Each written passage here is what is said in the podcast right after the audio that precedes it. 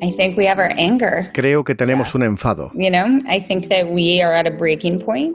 Creo que estamos en un punto de ruptura. We are one of the richest nations in the world. Estamos en el país más rico del mundo. Everyone I know is overworked, exhausted, scared. Y todo el mundo que conozco está hasta arriba de trabajo, exhausto, con miedo. Aquí hay algo roto. So there's something broken there. Se llama Helen Petersen. Hace casi tres años, en enero de 2019, esta periodista estadounidense publicó en Internet un artículo titulado Cómo los millennials se han convertido en la generación quemada. El artículo ha dado varias veces la vuelta al mundo. Acumula más de 7 millones de lecturas y su versión extendida, recién publicada en España, ya como libro, se titula No puedo está editado por Capitán Swing, una radiografía de lo negro que ven el futuro los jóvenes, sobre todo ahora encima por culpa de la pandemia.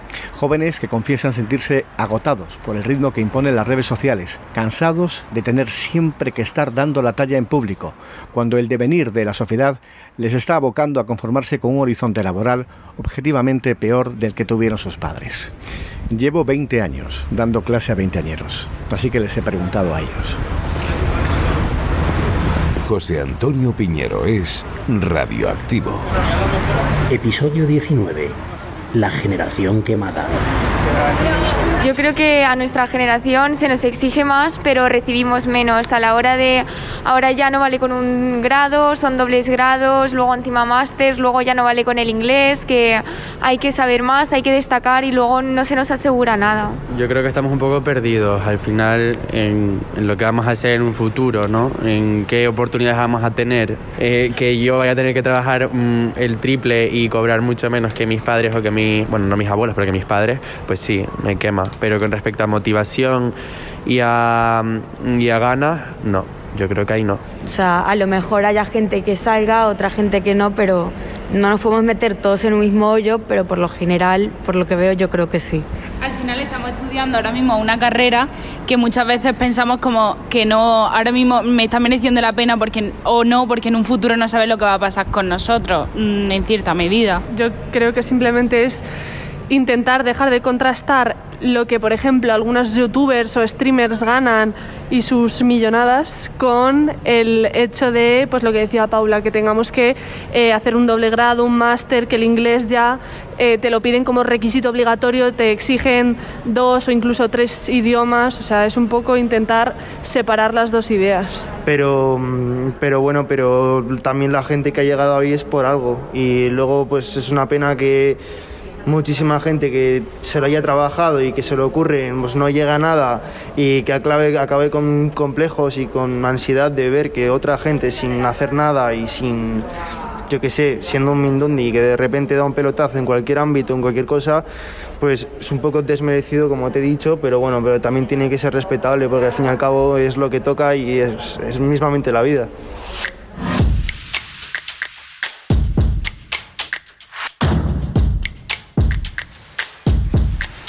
Radioactivo.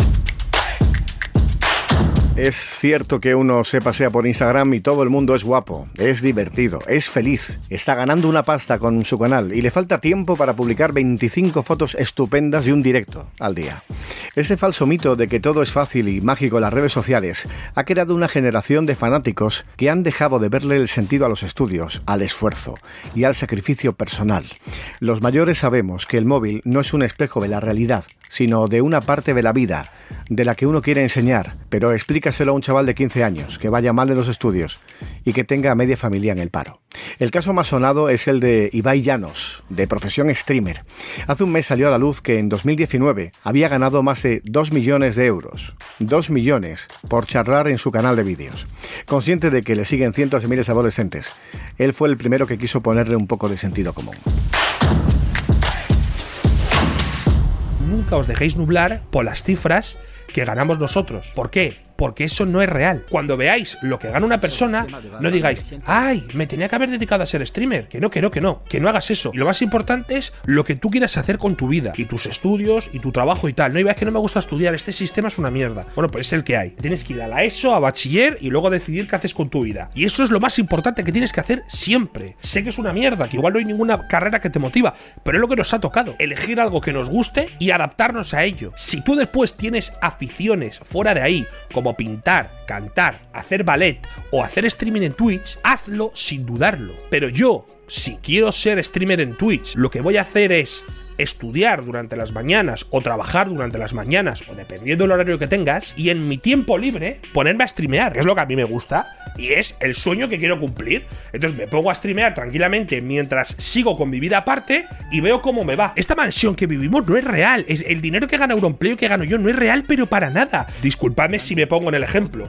pero es que esos casos son uno de cada miles de millones. Si Twitch es tu trabajo porque ya empiezas a tener una remuneración suficiente como para, por ejemplo, pagar el alquiler y pagarle a tu hijo los pañales, a lo mejor te puedes plantear hacer algo. Yo de verdad soy un tío que streamea en Twitch y no sé por qué me va de puta madre y empiezo a ganar 2.000 pavos en Twitch. Aún así, seguiría currando.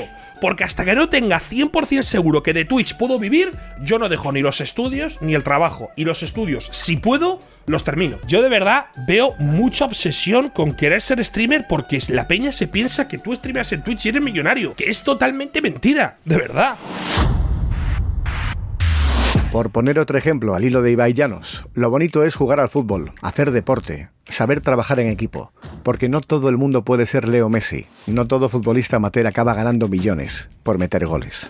Estamos ante un problema sin solución aparente, y los problemas no son más pequeños, porque sean problemas de pequeños, niños o jóvenes. En 2019, uno de cada siete jóvenes de todo el mundo confesó tener problemas de salud mental, sobre todo ansiedad, depresión y problemas alimenticios.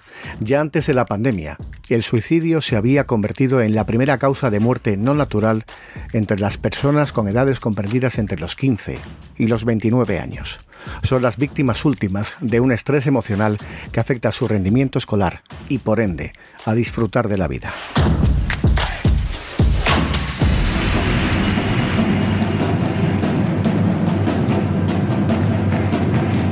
Tengo una hija de cuatro años que hoy por hoy, toco madera, es completamente feliz. Me niego a dejarme llevar por la inercia. Me niego a asumir que todo va a peor por defecto, que así es la vida.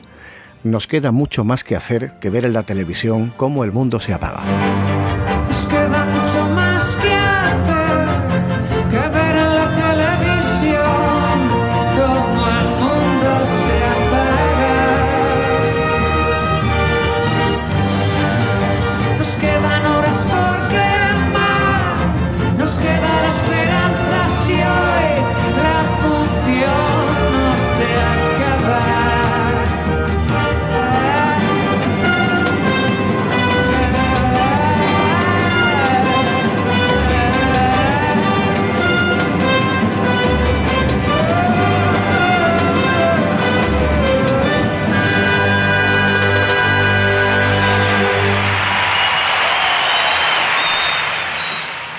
Soy Juan José Echevarría, periodista, historiador y profesor.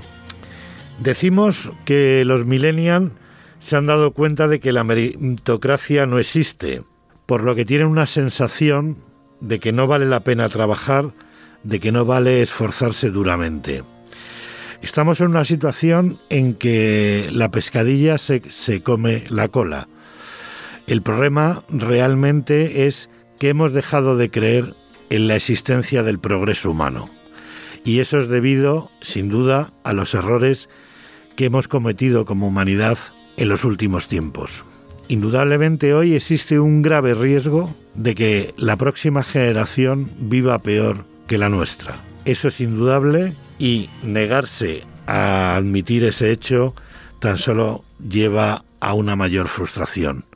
El riesgo existe, el problema está ahí y yo lo que pediría a los millennials es que no se dejen arredrar, que intenten, perseveren, porque al final el esfuerzo puede tener su éxito. El problema de que no creamos en la meritocracia es un problema nuestro y es un problema sin duda grave. Pero frente a ello solo cabe continuar con el esfuerzo. Ánimo.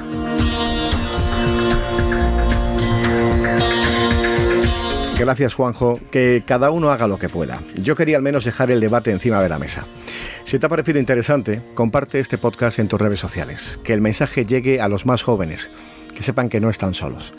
Y si quieres suscríbete a este canal para estar al día de más programas. El episodio 19 suena gracias a Lara Ampuero, David Carvajal, Juan José Echevarría y Juan Ochoa. Salud y suerte.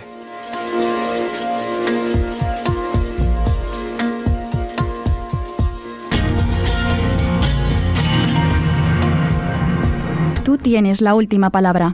Busca en Instagram Radioactivo y en Twitter arroba radioactivo-es o envía una nota de voz al WhatsApp del programa 670 78 40 65 670 78 40 65.